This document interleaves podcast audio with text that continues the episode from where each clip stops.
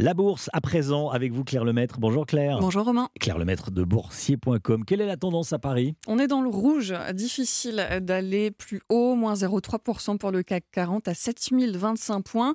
Ça s'accélère du côté des publications d'entreprises. Aux États-Unis, Microsoft a notamment dévoilé ses résultats hier avec des perspectives décevantes. Alors ça pèse sur tout le secteur de la tech à Paris.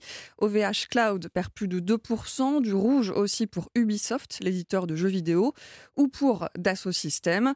À Paris, le groupe Alstom a lui aussi dévoilé sa copie. Le titre était en hausse ce matin, mais là, il cède 1% en ce moment.